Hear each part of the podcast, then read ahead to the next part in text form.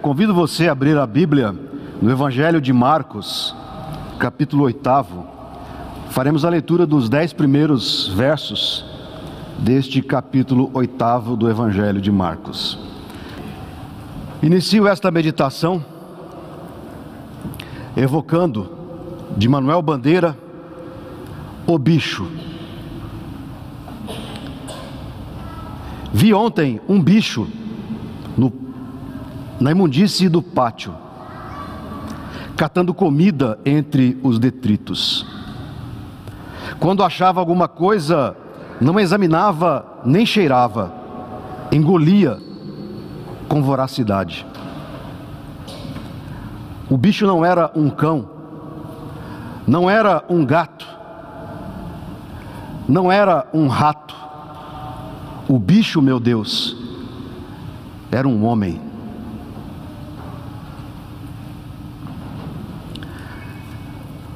O poema escrito por Manuel Bandeira foi uma tentativa do poeta pernambucano em denunciar a grave crise econômica e, por consequência, alimentar que se abatera sobre o Brasil em 1947. De lá para cá, vivemos outros momentos onde o bicho, catando comida no lixo, perambulou para lá e para cá. De acordo com estudos recentes, há hoje no Brasil 33 milhões de pessoas passando fome.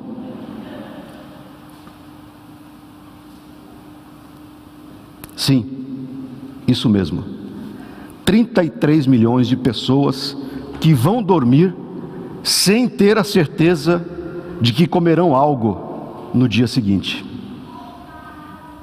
Não são 33 mil pessoas. 33 mil são apenas as pessoas que estão em situação de rua na cidade de São Paulo. Estamos falando de 33 milhões de pessoas que, na maioria das vezes, deixam de comer para oferecer a comida para os seus filhos, e que, para enganar o estômago, se empanturram de água antes de deitar, a fim de driblar a fome e conseguir dormir. De acordo com a Ação da Cidadania, movimento criado na década de 90 pelo sociólogo Herbert de Souza, o Betinho, segundo a Ação da Cidadania, apenas quatro entre dez famílias hoje têm acesso pleno à alimentação. Como nação, como país, andamos 30 anos para trás. Sim, queridos irmãos e irmãs, esta é a realidade que estamos vivendo no Brasil. Retrocedemos. Voltamos aos patamares das décadas de 1980 e 1990, outro período da nossa história onde o bicho que revirava o lixo em busca de comida era visto à luz do dia, e que agora, em 2022, reaparece, o bicho reaparece e torna-se novamente um desafio para toda a sociedade brasileira. O tema do mês de julho, Faces da Fome, é extremamente atual. A cada dia, a cada semana, vemos, lemos e ouvimos nos meios de comunicação sobre o trágico cenário de fome em camadas da sociedade brasileira. Atual, espinhoso e constrangedor. Assim é o tema do mês de julho, Faces da Fome atual, espinhoso e constrangedor. Sim, queridos irmãos, um tema deveras constrangedor. Não é fácil tratar desse assunto. Pois, devido à sua complexidade, não pode ser respondido com afirmações simplórias e desprovidas de estudo social sério. E o constrangimento em tratar deste tema aqui neste púlpito se dá por algumas razões. Dentre elas, é constrangedor, porque a fome é um tapa em nossa cara. A fome é um tapa em nossa cara, provando que nossos sistemas econômicos simplesmente são falhos. Sejam socialistas, sejam capitalistas, são falhos. Portanto, não se engane e não se deixe enganar pelos falastrões e fanfarrões de plantão. A fome não possui ideologia partidária. Não se deixe enganar por esse discurso. A fome não possui ideologia partidária. Não existe fome de direita, não existe fome de esquerda ou fome de centro. A fome não possui cor ideológica. A fome possui apenas vítimas. Quem passa fome não quer saber se ela foi produzida pela esquerda, pela direita ou pelo centro. Quem tem fome quer apenas comida, quer apenas saciar a fome da sua família. É uma calamidade que se abate sobre os mais vulneráveis da sociedade. E a cada período que rompe, que emerge das profundezas das nossas crises econômicas, esbofeteia a cara da sociedade, dizendo a respeito dos sistemas econômicos: refaçam tudo, refaçam tudo, voltem às pranchetas, voltem às planilhas, não deu certo, recomecem do zero. Seria bom se fosse assim. Mas isso não é possível, pois o sistema econômico é o Leviatã pairando sobre todos nós. A solução não é assim tão simples como desejamos. A segunda razão pelo qual esse tema é profundamente constrangedor a nós é que o tema da fome é ainda espinhoso porque expõe a gritante, grotesca e vergonhosa desigualdade social, que é uma das tristes marcas da sociedade brasileira. E qual é o constrangimento nisso? É que nós nós estamos do lado daqueles que não passam fome, esse é o constrangimento. Somos integrantes do grupo que não se preocupa com o que comer no dia seguinte. Somos parte do grupo daqueles que não ouvem os filhos chorarem por não terem o que comer. Isso nos deixa constrangidos, porque sabemos que não conseguiremos resolver esta tragédia social. É maior que nós, é maior que as nossas possibilidades, e nos sentimos impotentes, e a nossa impotência nos constrange. E há ainda, queridos irmãos, uma terceira razão que faz com que o tema Faces da Fome nos seja constrangedor e talvez o mais importante deles. Nós cremos em Deus. Nós cremos em Deus. Nós somos cristãos.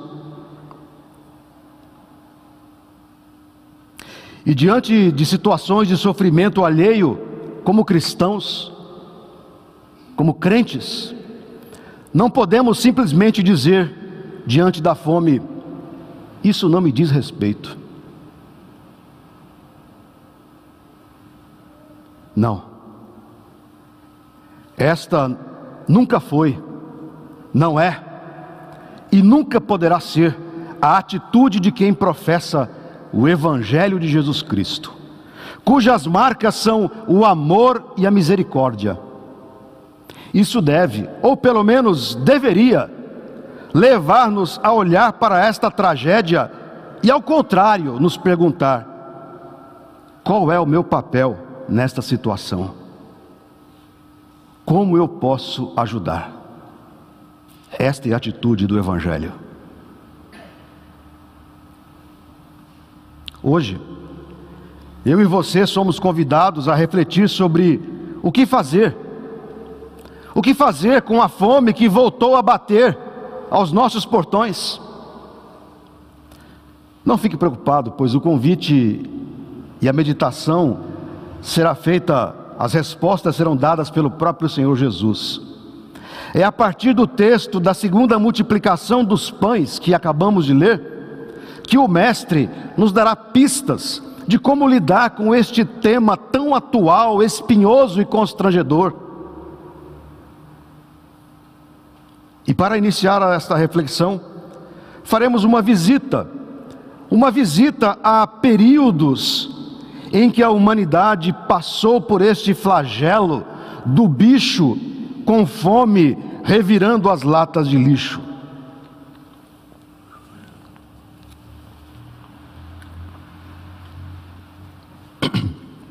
A fome não possui predileções culturais ou temporais para se manifestar.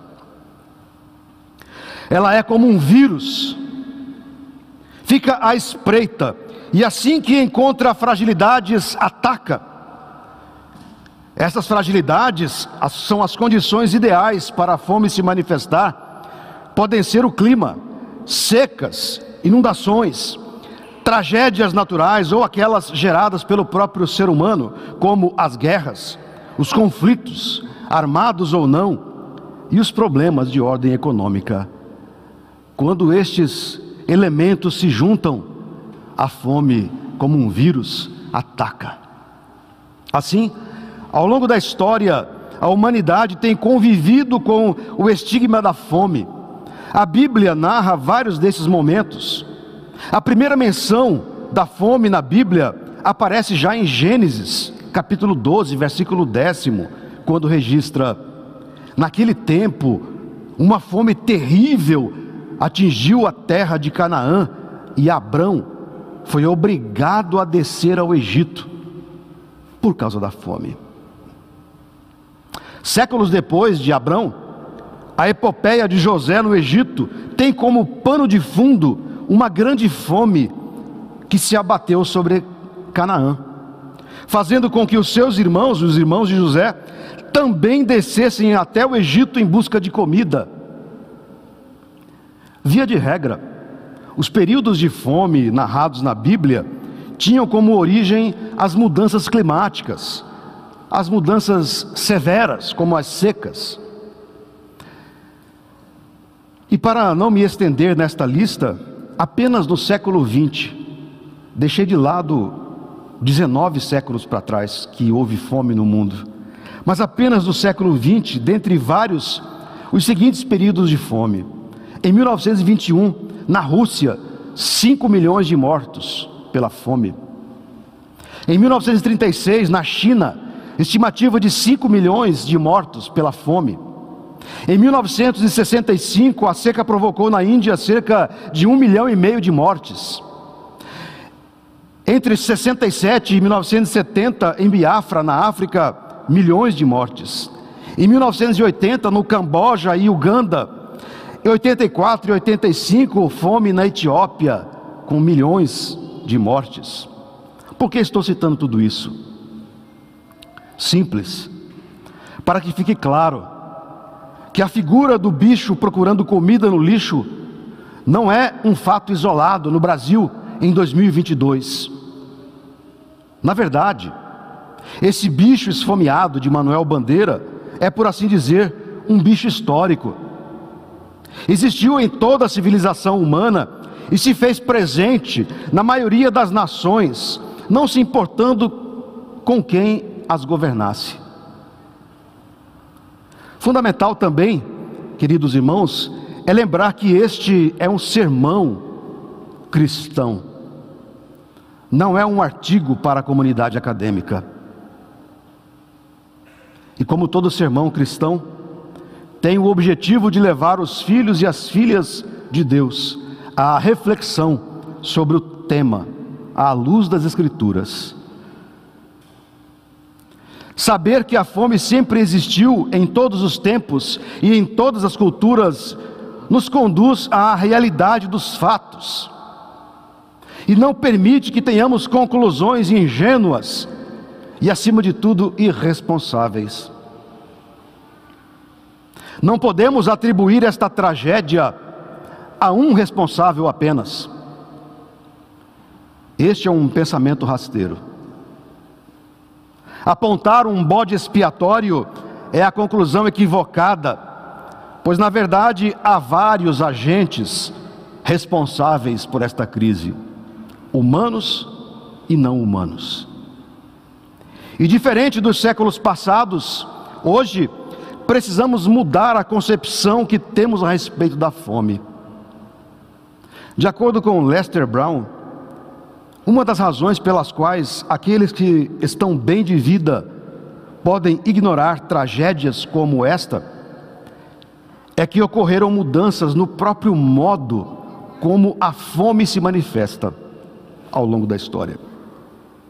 Em períodos anteriores, em séculos passados da história, nações inteiras, e é preciso frisar isso, nações inteiras passavam por duras experiências de fome e de morte por inanição. Nações inteiras.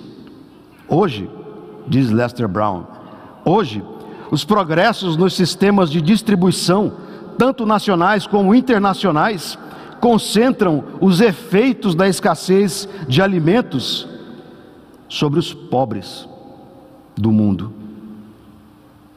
E não nas nações inteiras, mas nos pobres, estejam eles onde estiverem. Em outras palavras, a fome moderna ataca apenas os pobres. Mas afinal, se não nos importa aqui apontar os responsáveis, que podemos fazer? Como lidamos com a fome que voltou a bater em nossos portões?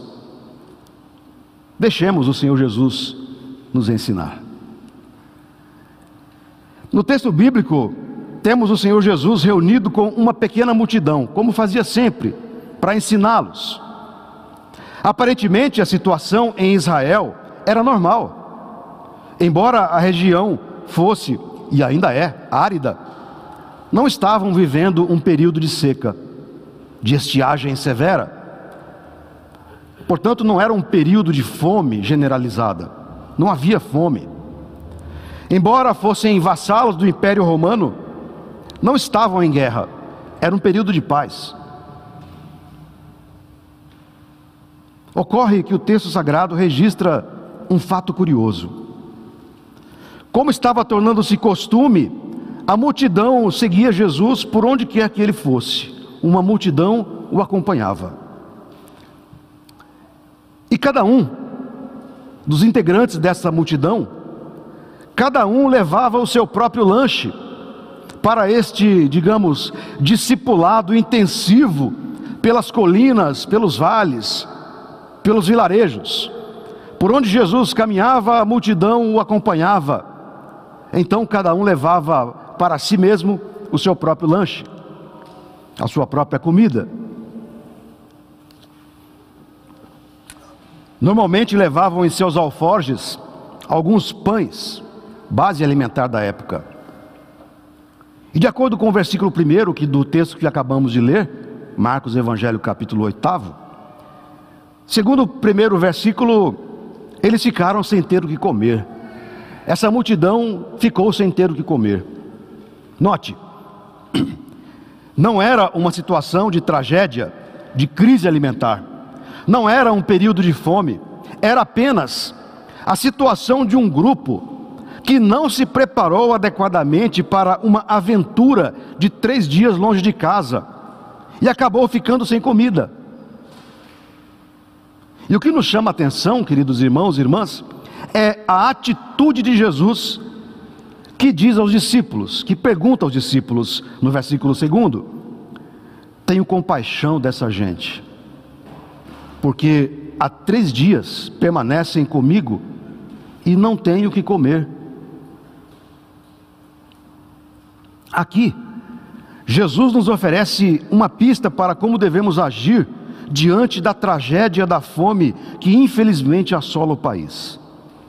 Naquele momento em que a multidão não tinha mais o que comer e estava com fome, a primeira atitude do Mestre foi a da compaixão. Foi a compaixão. Ele condoeu-se pela situação da multidão que estava com fome.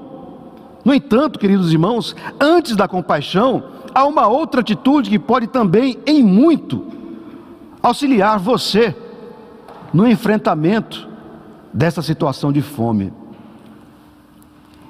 Em nenhum momento vemos Jesus apontar as responsabilidades. Ele poderia muito bem transferir a responsabilidade para a própria multidão e dizer: ora, por que vocês foram tão irresponsáveis? Deveriam ter se preparado melhor e virem com mais comida para a nossa escola bíblica ao ar livre. Assim, se vocês tivessem sido responsáveis, não estariam agora passando fome, mas vocês foram irresponsáveis. Ele poderia ter dito isso, mas não fez. Esta é uma atitude muito comum em lideranças que não querem assumir responsabilidades. Simplesmente culpam as vítimas. Você já deve ter visto esse tipo de atitude em líderes. Você quer ser útil no enfrentamento da fome? Não culpe, não acuse ou responsabilize alguém. E assim como Jesus, cultive a empatia, que é a aptidão em colocar-se no lugar da pessoa que sofre. Colocar-se no lugar daquele que está passando fome. Ao colocar-se no lugar de quem passa fome, você perceberá que pouco ou nada importa saber de quem é a responsabilidade por esta tragédia. O que se quer é apenas saciar a fome de si mesmo e dos filhos, e não saber de quem é a responsabilidade pela crise. Jesus, em sua sensibilidade, colocou-se no lugar daquelas pessoas e percebeu que, apesar de não ser uma crise alimentar, a fome nunca é desejada. E assim teve compaixão daquelas pessoas. Mas afinal de contas, como agir com empatia? Como ser empático? Você deve se perguntar. Alguns passos práticos para criarmos a empatia, não apenas nesse caso do cuidado com a fome, mas como em todas as situações da vida, para sermos empáticos ao sofrimento das pessoas. Colocando-os em prática, certamente você terá mais facilidade, mais facilmente nutrirá a empatia pelas pessoas. Primeira coisa é não julgar, não julgue. Os julgamentos são um muro que construímos em nossos relacionamentos, sejam eles íntimos ou superficiais. Quando julgamos, iniciamos o contato, iniciamos a conversa, já com a conclusão de que a outra pessoa possui falhas. Não queremos descobrir falhas, queremos sentir o que o outro está sentindo. Portanto, por mais tentador que seja, não julgue as pessoas pela situação que elas estão passando. Isso é ser cruel, ao invés de empático. Segundo, abra os ouvidos e o coração para ouvir. Ouvir sem interromper e não apresentar justificativas e conclusões apressadas é uma atitude a ser colocada em prática. Quando queremos ouvir a dor e o lamento do outro, não podemos questionar, contestar o que ouvimos. Apenas ouça com atenção a história de dor e sofrimento vivida pela pessoa que está à sua frente. Apenas ouça. Mas escute atentamente. Escutar atentamente não é fácil. Há quem fique de boca fechada, mas a mente está o tempo todo contra-argumentando e questionando aquilo que está ouvindo, mesmo de boca fechada. Não somos ingênuos ou românticos diante deste cenário trágico em nosso país. Sabemos que não resolveremos o problema das 33 milhões de pessoas que estão passando fome. Mas se a compaixão fizer parte das nossas ações cotidianas, conseguiremos, se conseguirmos ser empáticos com tal sofrimento, como Jesus foi com a multidão, poderemos diminuir a fome daqueles que estão à nossa volta. E assim, o nosso testemunho pessoal será o da misericórdia e Deus será glorificado. Não na fome, porque Deus não é glorificado na fome, mas Deus será glorificado na ajuda, na compaixão que seus filhos e suas filhas demonstrarem a aqueles que estão padecendo. Voltemos ao texto. Quando Jesus percebeu que a multidão que o seguia estava com fome, não transferiu a responsabilidade a ela, para as vítimas, mas ao contrário, mesmo não sendo o responsável por aquela situação, ao colocar-se no lugar das pessoas, ao dizer: Se eu os despedir para suas casas em jejum, desfalecerão pelo caminho.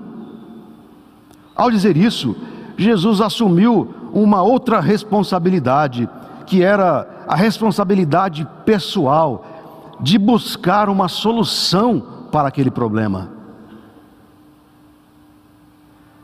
Não foi ele quem gerou o problema, mas ele quis resolver aquele problema. O mestre tinha algumas opções, como eu já disse: colocar a culpa nas próprias vítimas e assim sair ileso das responsabilidades, o que é muito comum em certo tipo de liderança. Ele podia também simplesmente não se preocupar com aquelas pessoas, afinal, não havia sido ele a criar a situação de fome. Isso não me diz respeito.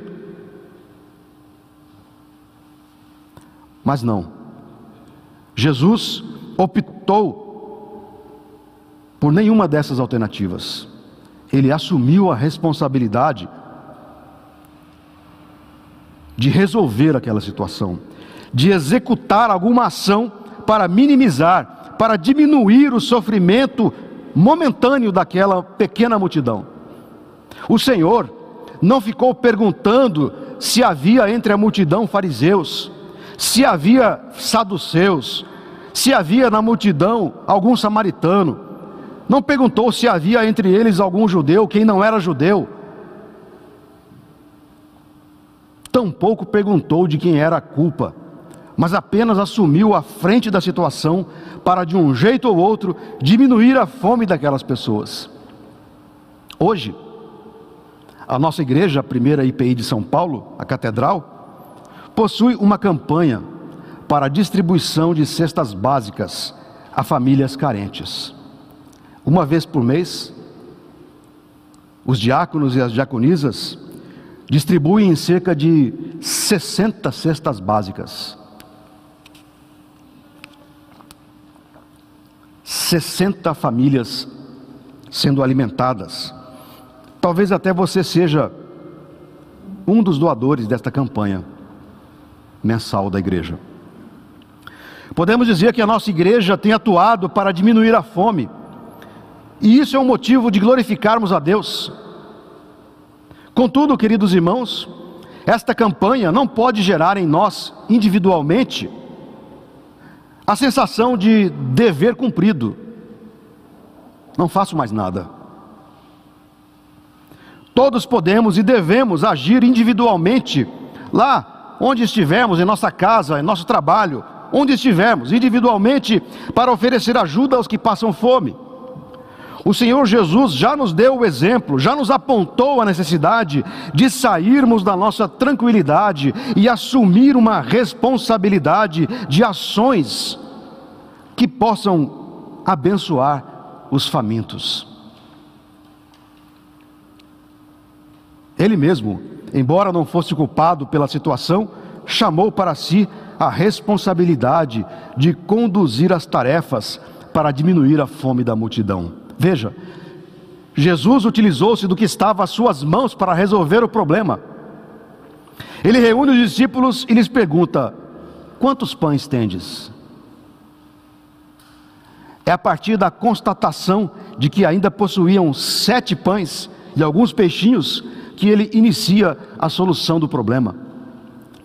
Foi por preocupar-se com a fome das pessoas que Jesus realiza um milagre, o milagre da multiplicação dos pães e dos peixes. Esta cena, queridos irmãos, nos ensina que devemos fazer o que estiver ao nosso alcance, não nos importando se isso é pouco ou muito.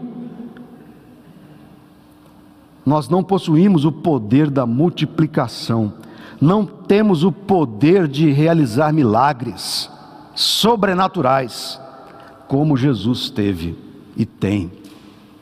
Mas quer saber? Quer saber? Para uma pessoa que foi dormir à noite com fome, por não ter o que comer e ver os filhos chorarem de fome, e no outro dia alguém lhe bater a porta oferecendo alimento, ainda que pouco, será visto como um milagre. Será entendido como um milagre, como a operação de um milagre. Assim, o nosso gesto, por menor que seja, por pequeno que seja, poderá sim ser um milagre, um milagre para quem recebe.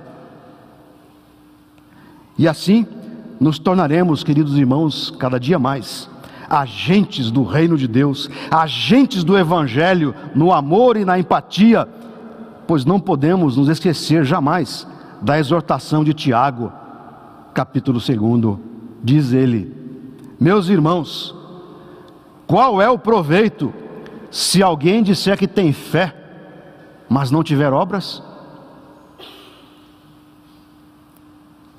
Pode acaso semelhante fé salvá-lo? Se um irmão ou uma irmã estiverem carecidos de roupa e necessitados do alimento cotidiano, e qualquer dentre vós lhes disser: Ide em paz e aquecei-vos e fartai-vos, sem contudo lhes dar o necessário para o corpo, qual é o proveito disso? Assim também a fé, se não tiver obras, por si só está morta. Concluindo, a fome está batendo ao portão, mas isso não me diz respeito. Não há espaço no Evangelho de Jesus Cristo para esta frase. Sim, queridos, a fome batendo junto aos portões diz respeito a todos nós, pois somos cristãos. Isso nos diz muita coisa. Nos diz que devemos fazer tudo o que está às nossas mãos para saciar a fome dos famintos, não porque somos bons, não somos, somos pecadores. Devemos fazer isso porque Deus é bom. Nós não somos bons, Deus é bom. E Deus não quer que pessoas passem fome, pois Deus não sente prazer no sofrimento humano.